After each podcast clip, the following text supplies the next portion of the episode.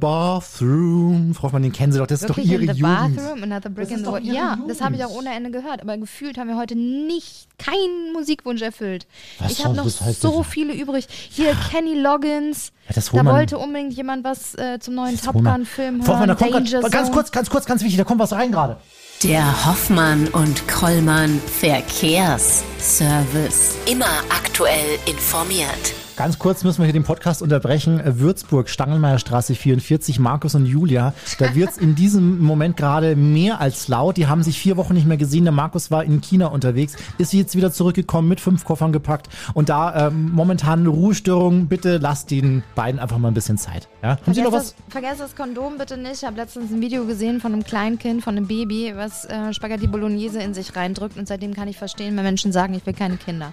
Frau Hoffmann. Was denn? Ach, das macht man doch nicht. Wa- Was? Achtung, die nachfolgende Sendung enthält explizite und nicht jugendfreie Inhalte.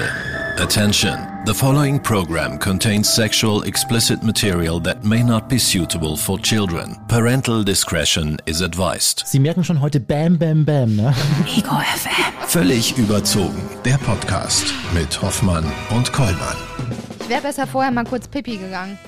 Wie, Sie wollten noch. Pipi gehen. Ich bin direkt in der Sendung, bin ich noch in den Podcast Ich eingestiegen, Frau weiß, Hoffmann. Sie Ja? haben noch nicht mal gesagt, Dann gehen so, Sie jetzt halt jetzt ist schnell. Schluss. Jetzt fangen wir mit Hoffmann-Kollmann. Ja, dann Nein, gehen ich Sie halt jetzt schnell. nicht. Jetzt Wissen gehen Sie Sie auch doch. warum? Wissen Sie auch warum? Ja, weil, weil das schlau macht, aber das stimmt doch Das nicht. Haben Sie, haben wir heute schon belegt, nicht. widerlegt heute. Herr Kollmann. Also Forscher fanden heraus, dass Menschen mit einer vollen Blase wichtige oder teure Entscheidungen besser kontrollieren und aufschieben können, was zu einem besseren. Urteilsvermögen führt. So nach dem Motto, ich habe gerade eine volle Blase, warte kurz, bis ich pinkeln gewesen bin. Ich komme wieder und kann dir dann die Antwort mitteilen. Ich mache das anders. Ich renne mit voller Blase in den Laden, kaufe einfach alles, was mir auf Anhieb gefällt, renn wieder raus und mit leerer Blase frage ich mich dann, wieso den Schuh in Größe Ziehen Sie, 37? es funktioniert nicht. Ich Also. habe 38,5. Also bitte aufs Klo, ich gebe Ihnen die Zeit, Frau Hoffmann. Ich erzähle Achtung, was. Fertig? Ja, und. Moment, Moment, ich stoppe, stoppe. Warte, Moment, Moment, Moment. Was? Ich stoppe. Ich will stoppen, wie lange Sie brauchen. Mit Händewaschen natürlich. Mit Hände ne? waschen. Warten Sie, äh, ganz kurz die Stoppuhr suchen. Wo ist denn hier die, hier ist die Stoppuhr. Achtung, 3, 2, 1, go! Elise Hoffmann läuft in diesem Moment in mein Badezimmer, macht natürlich mal wieder die Tür nicht zu, weil sie das nie macht. Und ich finde es total ekelhaft, aber sie, äh, ich weiß nicht, ist das, ich weiß nicht, ob das für sie erotisch ist oder. Bitte? Mal, ich sehe sie nicht, nee?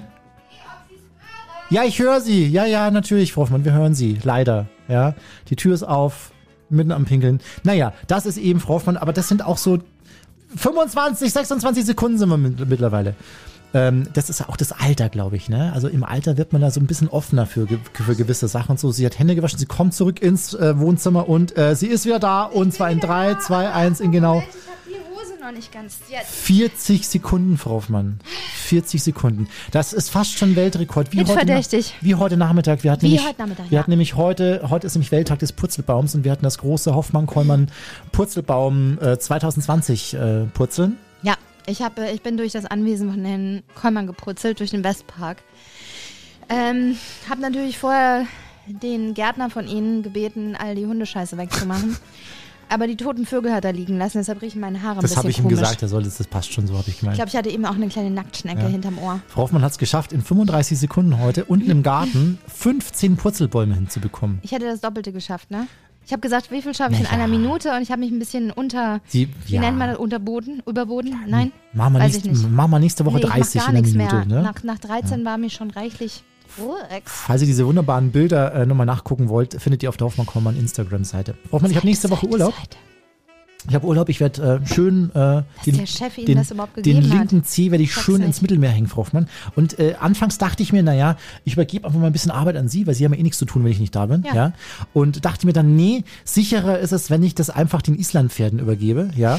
Denn ähm, Islandpferde beantworten ab sofort Mails, wenn man selbst im Urlaub ist. Sie können, Outhurst your email. Sie können kurz erklären, wie das funktioniert. Genau, Outhurst Your Email ist ein Projekt und zwar aus Island. Da hat sich die Touristenbehörde gedacht, Mensch, machen wir mal was Lustiges vor einem sehr ernsten Hintergrund. Denn der sehr ernste Hintergrund ist, dass äh, das ist eine Studie aus Amerika, über 45 Prozent aller Amerikaner in ihrem Urlaub die Arbeitsmails checken. Das mache ich übrigens auch. Machen Sie das auch? Ja, ich ignoriere Wieso nur denn? ihre Nachrichten. Und äh, das machen die sogar mehr als fünfmal am Tag. Ganz viele Menschen. Ach, und da haben die sich gedacht, jetzt mal ganz ehrlich, wir beantworten jetzt eure Mails. Nein, nicht wir, sondern unsere Islandpferde. Und dann haben die eine überdimensionale Tastatur? Tastatur gebaut und auf eine Koppel gestellt. Und jetzt kann man sich das Pferd aussuchen, was da drüber galoppieren soll. Und natürlich gibt man den Zeitraum ein, wo man im Urlaub ist. Und ähm, und dann schickt man einfach nur denen seine E-Mail-Adresse und dann beantwortet das Pferd einfach alle E-Mails. Das Ja. finde ich sympathisch. Finde Ja. ich auch. Also ich der Chef würde definitiv keinen Unterschied bei mir Mhm. merken. Ich habe vorhin schon gesagt, stellen Sie sich vor, der Chef schickt die Gehaltserhöhung per Mail und das Pferd antwortet mit Pfui. Hui. Oder Och nö, Och nö. nee, lass mal stecken. Finde ich toll. Ich werde so ein Pferd werde ich äh, auf Sie ansetzen nächste Woche. Ja? Die soll Ihnen so ein bisschen Sendungsfeedback schicken, das Pferd nächste Woche in Ihrer Sendung. Ja, so ein bisschen. da kommt nur Blödsinn bei rum. Aber ich Ja. finde es sehr, sehr lustig. Ja, finde ich auch. So, schön. Ja. Ja.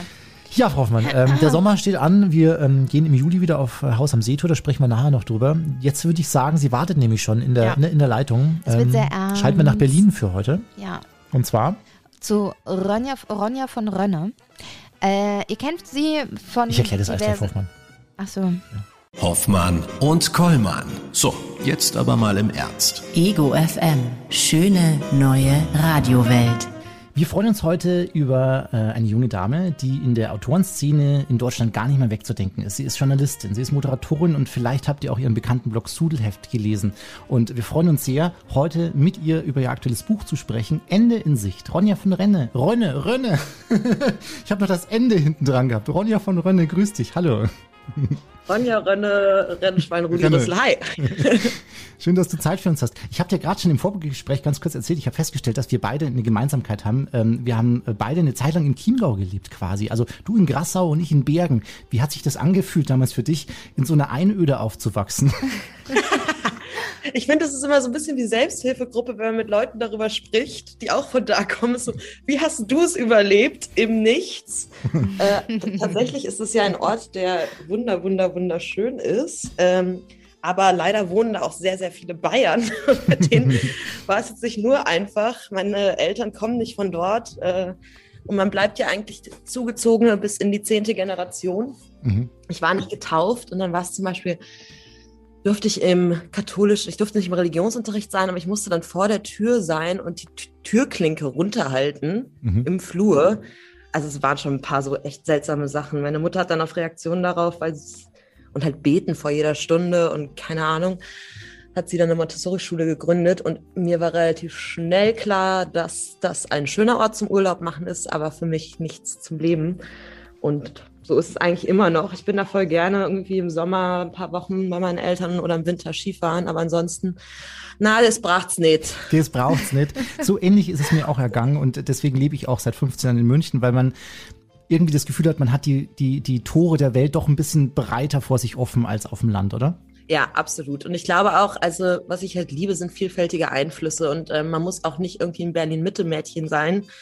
Die gibt's im Prinzip überall, aber man muss sie halt in einem katholischen Dorf schon mehr suchen. Und ähm, ich glaube, für manche Menschen ist es genau das Richtige. Und äh, man muss auch nicht Leute als irgendwie Dorftrottel abstempeln.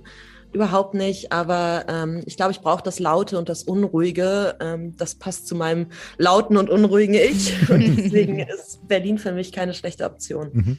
Ronja, du gehörst zu den erfolgreichsten deutschen Autorinnen deiner Generation. Jetzt habe ich vor einiger Zeit auf die Frage, ob dich dein Beruf denn erfüllt, erstaunlicherweise gelesen, dass du eigentlich gar nicht besonders gern schreibst. Das Schreiben für dich Arbeit ist. Stimmt das? Und was würde dich eigentlich viel mehr erfüllen? Ja, tatsächlich, ähm, mit dem, beim Schreiben ist man halt so sehr mit sich und im Prinzip halluziniert man nur und dann schreibt man Buchstaben irgendwo hin. Man weiß, also bei Kolumnen ist es nice, die schreibt man kurz raus und dann fertig, aber so ein Roman, den wirst du halt nicht los. Du gehst irgendwie mit Freunden irgendwo was machen und denkst an den Roman und es änderst irgendwas auf Seite 10, dann musst du alles danach ändern und sowas. Ich bin einfach keine Langstreckenläuferin. Finde es aber in Ordnung, dass ein Beruf muss auch nicht nur Spaß machen, das so eingeredet. Aber ich glaube, damit setzt man sich unnötig unter Druck. Das ist total in Ordnung, wenn Arbeit manchmal Arbeit ist. Aber was mir total Spaß macht, das habe ich tatsächlich bei Street Philosophy, nämlich sich mit Leuten auseinandersetzen, die nicht ich sind und fremde Welten erleben, völlig fremde Welten. Ich treffe da irgendwie eine Nonne, dann eine Domina und so weiter. Und ich meine, das ist alles so im Umkreis Berlin und zu sehen, was es für Lebensentwürfe gibt. Das erfüllt mich. Das macht einfach richtig, richtig Spaß. Und das Schreiben, ne, das Schöne ist nicht schreiben, sondern geschrieben haben. Mhm. mhm. Und äh, jedes Mal, wenn ich ein Buch von mir dann in der Hand halte, denke ich, es war eigentlich unmöglich, es zu schreiben. Ich weiß nicht, wie ich es gemacht habe. Es gibt bei Schwangerschaften, bei Geburten so eine Geburtsamnesie, dass Frauen vergessen, wie schmerzhaft das war. Evolutionär sinnvoll, weil sonst äh, wären wir ausgestorben irgendwie habe ich das bei Buch auch. Ich habe das Buch in der Hand und dann denke ich, ah, war nicht so schlimm und mache noch einen Buchvertrag und denke mir wieder, was habe ich da gemacht? Ähm, ich lerne auch nicht aus Fehlern. Aber umso schöner ist es dann, wenn man äh, deine emotionalen Videos äh, zu sehen bekommt. Genau in dem Moment, als das Buch fertig geworden ist, bei dir auf der Instagram-Seite. Das fand ich sehr schön, das zu sehen. Ne? Also äh, auf der einen Seite Freude, ja. auf der anderen Seite aber auch so, eine, so ein gewisser großer Stein, der von einem abfällt, könnte ich mir vorstellen. Ja, ja, und das braucht auch tatsächlich, bis man das dann irgendwie begriffen hat. Und für dieses Buch, ich meine, es war Lockdown und so weiter, ich habe einfach zum ersten Mal nichts gemacht, außer zu schreiben. Unfassbar anstrengend. Man weiß halt auch nicht, ne, wie besprechen das Kritiker, interessiert es überhaupt jemanden? Es war Corona-Krise und alles. Und ich denke so, hey, ich schreibe über zwei Leute, die einfach, einfach nur so Selbstmord begehen wollen. Es ist nicht alles völlig irrelevant und so weiter. Aber tatsächlich ist das Thema des Buchs, ähm, was ja mitunter Depression ist, wahrscheinlich heutiger denn je. Denn wir haben eine ganze Generation, der irgendwie die Jugend gestohlen wurde durch Corona und äh, Studenten, die nur zu Hause bei ihren Eltern sitzen und halt Zoom-Calls mit ihren Profs haben und anstatt, wie sich das für Studenten und Studierende gehört, sich zu betrinken in schlechten Kneipen und vieles zu bereuen. Mhm. Das Thema wird einfach leider immer nur noch aktueller. Ja. Mhm. Mhm. Ende in Sicht heißt nun dein neuestes Buch, das seit Anfang des Jahres erhältlich ist. Es geht um Depressionen, das ist kein neues Thema für dich und deine Leserschaft. Du schreibst darüber, du bloggst, nimmst mit in die Psychiatrie. Hat es sehr viel Überwindung gekostet, die Öffentlichkeit daran teilhaben zu lassen oder tat es auch irgendwie gut? Ich war damals in der Klinik und hatte eigentlich, also ich war sehr, sehr schwer depressiv, ich konnte mich nicht im Bett nach links und rechts drehen. Meine Freunde haben mich dann irgendwie da reingeschleppt. Die ersten Wochen habe ich das Handy eigentlich weggelegt, aber dann, ne, mit meinen Agenten sprechen, okay, wie sagen wir die Lesereise ab? Dann hieß es immer, ah, familiärer Notfall. Und irgendwann war das so anstrengend, weil Depression ist an sich schon ein Vollzeitjob. Dann auch noch dieses Lügengebilde aufrechtzuerhalten, dass ich dann irgendwie ein Foto von diesem See, wo diese Klinik war, gepostet habe und irgendwie, das ist Phase, hier bin ich. Und ja, Überwindung hat es gekostet, aber es war ehrlich gesagt das Dankbarste überhaupt. Man muss aber auch sagen, ich bin super privilegiert, weil gehört ja quasi zur Berufsqualifikation der Schriftsteller, irgendeine, irgendeine Macke zu haben. Das gleiche Outing ist für, weiß ich nicht, Bankerinnen oder ähm, Väter, die überfordert sind oder so, nochmal eine ganz andere Hausnummer. Und deswegen kann man das auch nicht von allen erwarten. Aber tatsächlich war das Feedback ähm, wirklich, wirklich gut. Ich habe mir Nachrichten bekommen, wo Leute schreiben, ah, ich traue mich zum ersten Mal meinem Mann zu sagen, dass es so nicht weitergeht. Teenager, die zum ersten Mal sich Hilfe suchen und so, was war wahnsinnig berührend.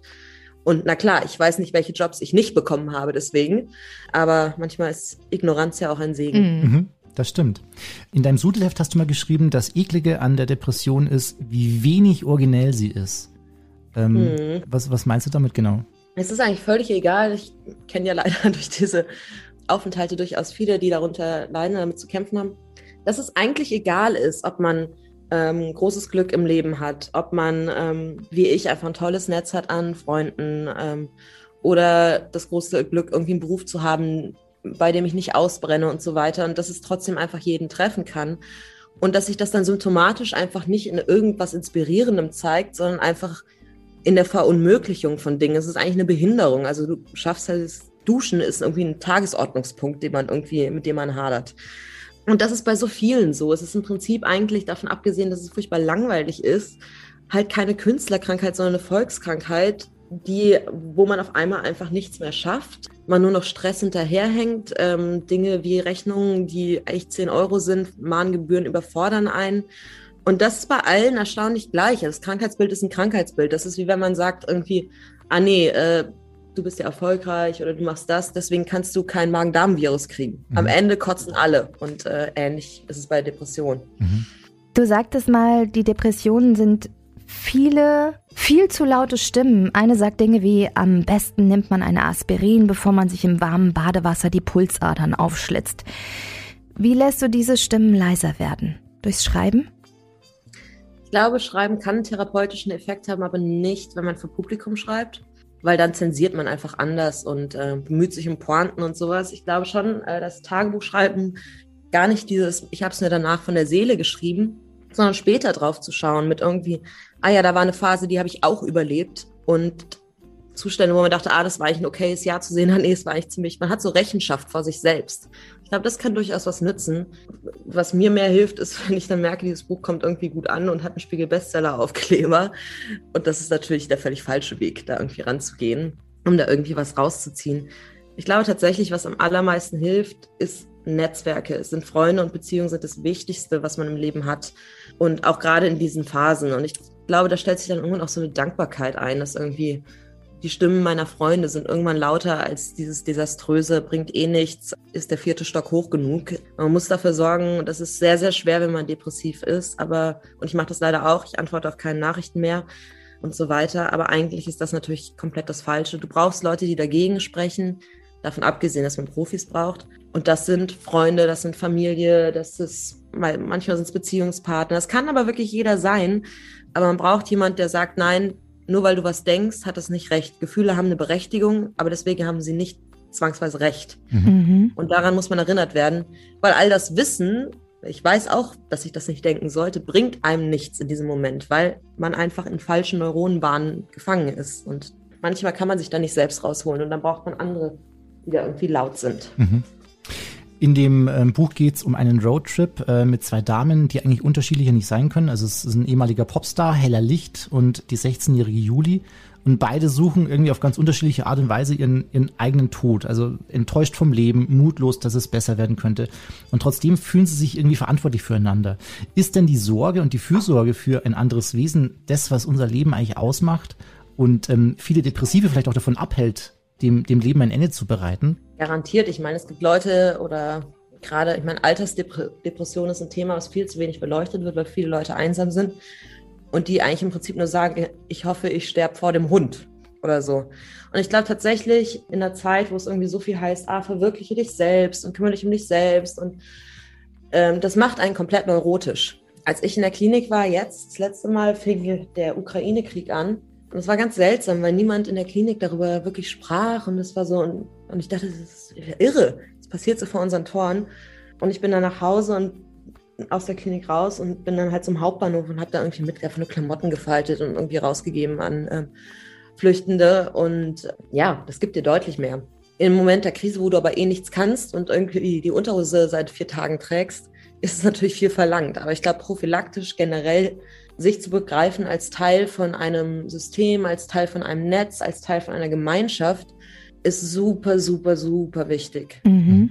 Wenn man dein Buch liest, dann stellt man ab und an fest, dass diese streckenweise sogar lustig ist. Soll heißen, du wagst dich damit auch humoristisch an das Thema Depression heran. Warum ist der Humor an dieser Stelle wichtig? Humor ist immer dann wichtig, wenn es eigentlich nichts zu lachen gibt. Mhm. Humor ist wie ein Schutzschild oder war es für mich auch immer. Manchmal mag für andere es ist irgendwie Galgenhumor oder zynisch oder sowas. Aber ich glaube, einer schlimmen Situation Humor abzugewinnen, schafft eine Emanzipation von den, von dem, was eh passiert. Da irgendwie drauf zu schauen sagen, und irgendwie zu sagen, okay, ich warte nur irgendwie auf die nächste Bombe oder sowas, ähm, hilft mir, also auch nicht nur beim Schreiben, sondern auch im Leben, das Narrativ so ein bisschen mitzukontrollieren und irgendwie mich fast zu belächeln, wenn irgendwie schon wieder irgendwie alles in die Luft geht, hilft mir einfach. Mir hilft einfach Sprache und Witze darüber zu machen. Man sollte aber trotzdem nicht nur darüber lachen, sondern sich dann tatsächlich auch Hilfe suchen. Aber ich glaube, eine Tragikomik, ich meine, die Amerikaner haben es und Ricky Gervais, äh, Brite, haben es perfektioniert. Ich finde das die Königsdisziplin. Ich hatte natürlich auch große Angst und manche haben das dann auch so empfunden, wenn sie das Buch lesen. Das heißt, ah, ich nehme Depression nicht ernst, weil ich irgendwelche schlechten Jokes reinmache. Und Humor ist nun mal irgendwie das subjektivste und risikoreichste, wie man schreiben kann. Mhm. Aber das bin dann tatsächlich auch ich. Und man kann der Depression sowieso nicht gerecht werden. Was ich am Ende schreiben wollte, war ein Roadmovie von äh, zwei Frauen, die sich umbringen wollen, was eine absurde Situation ist. Alles daran ist absurd. Hella, der Älteren, kann auch tatsächlich geholfen werden, weil die zum ersten Mal von ihrem Ego-Trip runterkommt. Äh, also, wenn ihre Songs gespielt werden würden, dann wahrscheinlich nur bei Ego FM. äh, aber äh, Juli hat tatsächlich einfach eine klinische Depression. Da hilft das natürlich nicht. Ne? Da hilft nicht irgendwie eine Woche ziemlich beste Freunde und dann. Und der Grad zwischen, ich nehme diese Depression sehr ernst und ich möchte trotzdem unterhalten mit dem Buch, ist ein interessanter und ein schwieriger. Und äh, ich weiß auch, dass ganz oft mein Humor überhaupt nicht reinkommt bei Leuten. Und da muss man dann einfach irgendwie Scheuklappen und weiterschreiben. Mhm. Ähm, ich will nicht spoilern, Ronja. Ich kann nur sagen, dass mir am Ende ein Tränchen runtergelaufen ist, nachdem ich fertig war äh, mit deinem Buch und ich minutenlang auf die letzten Zeilen gestarrt habe. Die Kontaktdaten zur deutschen Depressionshilfe. Es gibt bestimmt viele gute Gründe zu sterben, auch für die Protagonistinnen in deinem Buch, Ronja. Aber was sind denn die guten, am Leben zu bleiben? Der Tod ist was ähm, Endgültiges und das Leben hat immer noch die Möglichkeit, sich zu ändern. Das heißt, Selbstmord ist deswegen eigentlich keine Lösung oder eine brachiale Lösung, weil, und das ist manchmal erschreckend und unheimlich, wir nicht wissen, was morgen passiert. Wir wissen nicht, gibt es morgen ein Medikament, was Depression für immer wegmacht. Fällt mir die Liebe auf die Füße ähm, oder passiert was Schlimmes und ich merke, dass ich eigentlich viel stärker bin. Das Leben ist ein Optionsangebot und ähm, man weiß einfach definitiv nicht, was die Zukunft bringt. Manchmal sind Krisen im Nachhinein ja auch gut für einen, was man natürlich dann nicht empfindet. Es gibt diesen Spruch, Krisen sind ein produktiver Zustand, wenn man ihnen den Beigeschmack der Katastrophe nimmt. Das ist natürlich irgendwie schlau dahergeredet, weil in einer Krise fühlt sich das überhaupt nicht toll an. Aber als ich das mit 18 zum ersten Mal hätte, hätte ich jetzt auch nicht gedacht, dass ich irgendwie zehn Jahre später Interviews darüber gebe. Mhm. Da war ich einfach nur in einem Zimmer und habe studiert und konnte das äh, Zimmer kaum verlassen, weil ich so Panikattacken hatte. Und zu sehen, wie viel sich, also mein Leben ändert sich so rasant, immer, immer, immer wieder ähm, was zeitweise extrem anstrengend ist. Aber gleichzeitig zeigt es auch, hey, vor zwei Jahren warst du da und dachtest, irgendwie es geht nicht weiter. Irgendwie hast du das geschafft, irgendwie hast du das geschafft. Ähm, du bist immer noch da und this too shall pass. Und ich glaube, das Leben ist eine Wundertüte und der Tod ist das Ende aller Überraschungen. Und selbst wenn man nicht der spontane Typ ist, lohnt es sich irgendwie dabei zu bleiben. Mhm. Mhm. Bleiben wir ganz kurz noch bei dem Thema. Heller im Buch will in die Schweiz äh, und in einem Sterbehospiz ihr Ende finden, Juli von einer Autobahnbrücke springen. Ähm, wie stehst du zur Sterbehilfe generell oder auch zum gewählten Freitod? Es gibt einen Fall, der mich auch so ein bisschen zu dem Buch inspiriert hat, von einer jungen Frau, ich glaube, äh, jünger als ich jetzt, 28 oder so, die schwere Depression hatte, sehr, sehr schwer, austherapiert, alles versucht. Und die hat, ich glaube, in Belgien, nicht drauf festbeißen, Sterbehilfe beantragt wegen Depression, was ein Novum war. Es gibt eine Dokumentation darüber auf YouTube, aber das äh, auf jeden Fall Triggerwarnung angebracht über sie und auch über wie sie dahin geht und so weiter. Und das fand ich einen wirklich wahnsinnig interessanten Fall. Ich finde, äh, Deutschland hängt auf jeden Fall hinterher. Es äh, sollte möglich gemacht werden wie in der Schweiz. Wenn man nicht mehr möchte, wenn man nur noch leidet, wenn äh, die 50 Chemo nicht ansteckt, natürlich muss es da Assistenz und Hilfe für geben. Ganz klar. Es sollte einem auch nicht zu leicht gemacht werden und das wird es ja auch in der Schweiz nicht. Du brauchst sehr, sehr viele Ärzte, die das bestätigen, die sagen, es ist austherapiert. Ähm, Im Zustand einer Depression entscheidet man auch mal Sachen, die man äh, später, wenn es einem besser geht, denkt, hä, wer hat das entschieden? Deswegen muss man sehr, sehr vorsichtig sein damit. Aber an sich ist ein Recht auf Sterben natürlich, finde ich, prinzipiell richtig.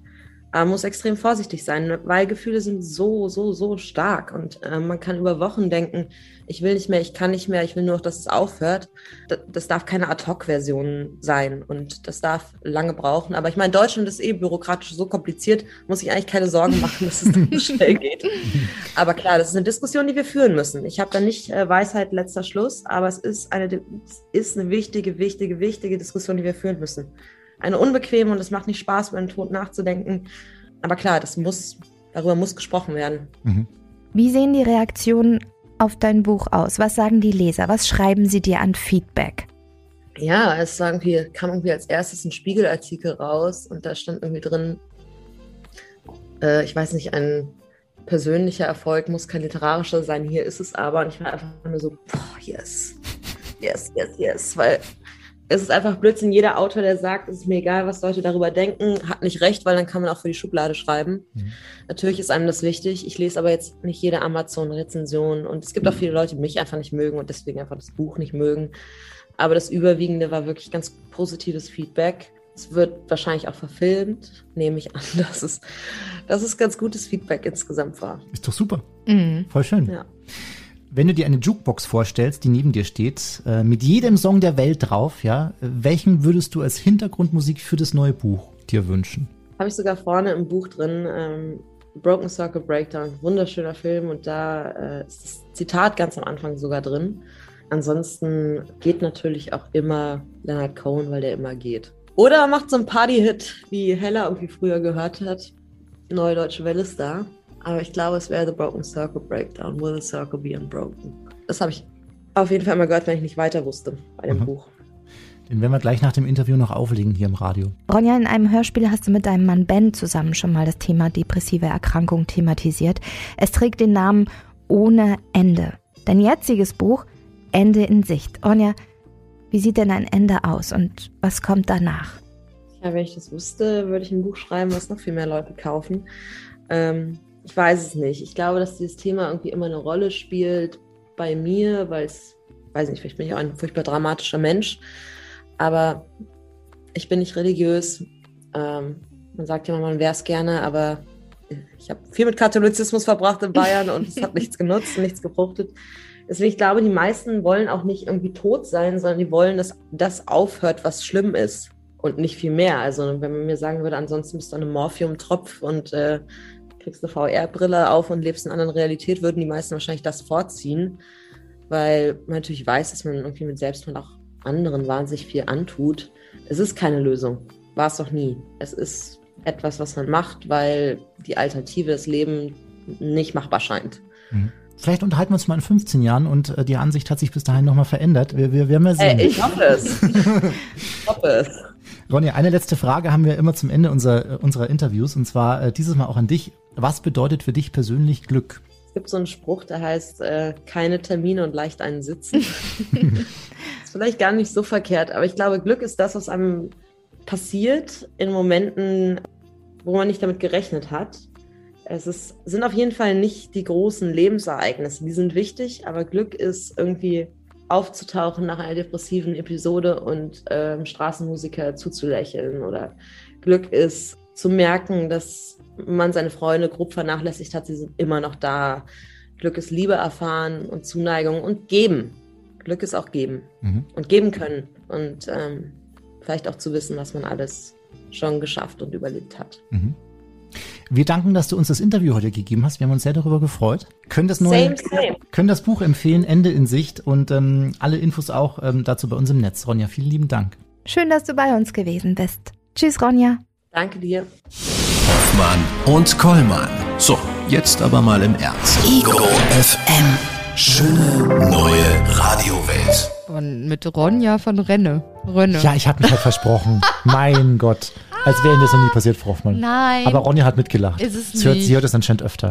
Wir ja. dürfen ihr äh, ihren Roman Ende in Sicht empfehlen und ähm, ein Ende in Sicht hat auch diese Staffel, Frau Hoffmann, unseres Podcasts. Hier Staffel 6 neigt sich mit dieser Folge dem Ende hin. Staffel 6 sind wir mittlerweile. Erst 6? Ich habe ja. gefühlt 30.000 schon mit ihm gemacht. Ja, voll. Ich bin gerade ein bisschen abgelenkt. Ich suche gerade Merchandise. Ja. P personifiz personifiziert. Personifiziert. Was konnte ich heute nicht aussprechen? Sonnen. Charakter, oder? Nee. Äh, Irgendwas konnte ich von dir aussprechen in der Sendung. Doch, Charakter. Doch, charakteristisch. Charakteristisch. Charakteristisch, haben sie immer gesagt. Charakteristisch.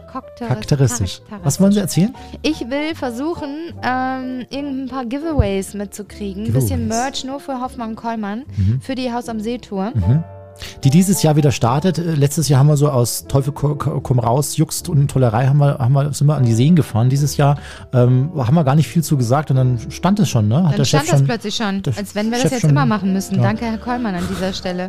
Und so, so, sind wir, ja. Wir können Sonnencreme mit Hoffmann-Kollmann drauf, vielleicht. Also ich meine, der Wie Chef muss das? natürlich seinen Okay geben. Also unsere Gesichter sind auf der Sonnencreme drauf. Ja, oder, oder einfach nur Haar ja. und K Zahlen Sie das aus Ihrer sowas? Kasse, oder?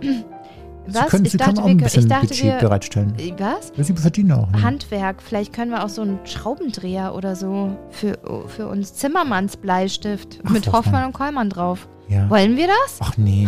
Doch, ein Holzzollstock. Ich habe doch vorhin in der Sendung vorgeschlagen. Oder ein Edelstahlbecher. Ich habe doch in der Sendung vorgeschlagen, dass wir ihren äh, Tätowierer des Vertrauens fragen, ob er mitkommen will. Ja, und er macht dann Hoffmann Kommand Tattoos. Ja, er hat schon gesagt, er macht das nicht. Macht er nicht? Findet das scheiße.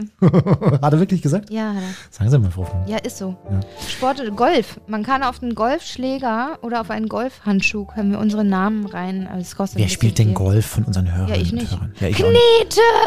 Ach, Frau Hoffmann. Knete! Ach, Frau Hoffmann. Dann, Ohne Scheiß. Dann, dann Wir lassen können uns, Knete mit Hoffmann und Kollmann. dann lassen Sie uns lieber so Bordsteinmalereien, Die so diese Stifte, diese, wie heißen die Dinger? Knete im Kopf. Mit denen man auf dem Bordstein malen kann, diese bunt Kreide? Kreide, lassen uns Kreide. Hoffmann, Kollmann, Kreide. Lassen wir uns kaufen. Ich gehe mal kurz die Termine durch, denn das ist eigentlich das Wichtigste an der ganzen Geschichte. Die Hoffmann Common Haus am Seetour startet am 24. Juni und zwar in München im Olympiapark beim Munich Mesh Festival. Dann, Frau Hoffmann, 1. Juli sind wir am Brombachsee in der Nähe von Nürnberg. Da war ich letztes Jahr am Wake Park. Da können Sie Wakeboarden üben, wenn Sie wollen. Das mache ich. Ja, dann Wieso machen Sie nicht dieses Jahr mal was? Ich bin letztes Jahr, habe ich mein Seepferdchen gemacht, ich bin vom Zehner gesprungen, ich bin mit der Wasserwacht gefahren, ich bin getaucht. Jetzt sind Sie mal ja, dran, irgendwer Herr muss ja was arbeiten auch. Ja? Ich kann ja, also wenn ich da auch mitmache, dann, dann senden wir halt nicht mehr. Ja? Dann haben wir noch Wäscheklammern, wie wär's mit Wäscheklammern, Herr Kollmann? Für ihre Nase, ja. Äh, 8. Juli, ähm, Ammersee, ähm, sind wir wieder bei Mine an der bayerischen Brandung. 15. Äh, f- Scheiße. 15. Juli, Chiemsee in meiner Heimat, am Haus am See dieses Mal. Und Frau Hoffmann, Abschluss 22. Juli dann am Wörthsee beim Jenne, beim Il Kiosko. Zahnstocher mit Hoffmann Kollmann? Ach, Frau Hoffmann. Herr Komm. Lieber so, lieber so hier, wie heißen die Dinge, die man sich ins Ohr steckt, dass man schlafen kann? So, äh, hier diese. ne, Die, Das haben wir doch wenn, von wenn der Nachbar laut ist. Ja, dann machen wir so Hoffmann Komma-Dinger draus. Dann kann, gibt ja auch Nein, Leute, das wir haben ist ja. langweilig, das hat jeder. Nee. Vielleicht Wellness und Pflaster. Ja, auch nicht schlecht. Was wäre denn mit Schwimmwesten? Hoffmann kommt man Schwimmwesten. Oder Hoffmann kommt man Badeanzug. Das wäre auch Ein was. Badeanzug. so einer, aber der sieht aus wie von, äh, wie heißt die Sendung, wo die Baywatch. Baywatch. Oder eine Hoffmann kommt man Badehaube wäre auch was Witziges. Ich bin Das immer noch bei der lustig. Knete, muss ich gestehen. Ja. Ich bin immer noch bei der Solange sie Knete. es zahlen, Frau Hoffmann, bin ich dabei. Frisbee, Drachen, Ja. Bumerang. Ja, Frau Hoffmann. Oh, viele tolle Sachen. Ich glaube, wir brauchen sowas. Sie zahlen Also Chef, wenn du das hörst, bitte. Ja. Was sind denn Pitchgabeln? Hat auch was mit Golf zu tun. Liebe Freundinnen, liebe Freunde des äh, gut unterhaltenen Podcasts, das soll es gewesen sein. Das war Folge 85 und Frau Hoffmann, jetzt die schlechte Nachricht zum Schluss. Wir gehen in Sommerpause. Jetzt schon? Ja. Okay, wir geben es zu. Eigentlich wollte keiner mehr mit uns reden. wir haben keine Podcasts. Das haben alle äh, abgesagt. Interviewgäste mehr gefunden Ja. für die nächsten zwei Monate. Wir möchten auch miteinander Ohne Witz jetzt. selten. Nee, Moment. Juni, Juli und August. Ja. Wir haben danach keine Follower mehr, Herr Wir Kollmann. kommen im September wieder zurück. Ja, der Chef hat heute auch mich schon morgens aus dem Bett geklingelt und hat äh, gefragt, äh, wie es denn weitergeht. Da meinte ich, wir machen Sommerpause. War schon ganz. Ähm, Jetzt mal ohne Scheiß. Ich glaube, lieber danach- Christian, es tut mir wirklich leid. Unser größter Fan im Sender. Aber Ja. jetzt mal Witz. Nee, ohne Witz jetzt. Ohne, äh, ohne Witz jetzt. Ohne Witz. Ohne Witz. Was gucken Sie denn jetzt? Ich gucke jetzt mal kurz nach. Wir haben Wir haben mehr. Frau Hoffmann. 59 Bewertungen mit 5,0 Sternen. Ja. Ich sag's Ihnen, Herr Kollmann. Bei Spotify, drei Monate. Bei Spotify. Wenn wir jetzt drei Monate lang gar nichts machen, sind wir bei einer 2,3. Man kann den Stern nicht zurücknehmen. Kann man nicht? Nee, der ist gegeben Okay, und dann gesetzt. vergesst, was ich gesagt habe. Das soll es gewesen sein, Folge 85. Wir melden uns im September wieder. Aber, Frau Hoffmann, wir haben uns vorgenommen, vielleicht hier und da ein kleines Sommerspecial zwischendurch mal, ja? An der Stelle hier. machen jeden Freitag ein Sommerspecial. Schönes Wochenende. Tschüss, macht's gut und äh, bis in September und genießt den Sommer da draußen. Mit uns vielleicht bei der Haus am See-Tour. Das war Völlig überzogen mit Hoffmann und Kollmann. Eine Produktion von Ego FM. Die Radioshow dazu gibt's jeden Freitag, 16 bis 20 Uhr auf Ego FM. Schöne neue Radiowelt. Herr Kollmann? Gucken Sie mal, ich habe Ihnen hier so einen Badeanzug für die Haus am See-Tour gekauft. Hä, da ist überhaupt kein Stoff dran. Ja, was denn? Was ist das denn? Ja, wir müssen die Reichweite steigern. Sieht aus wie bei Borat.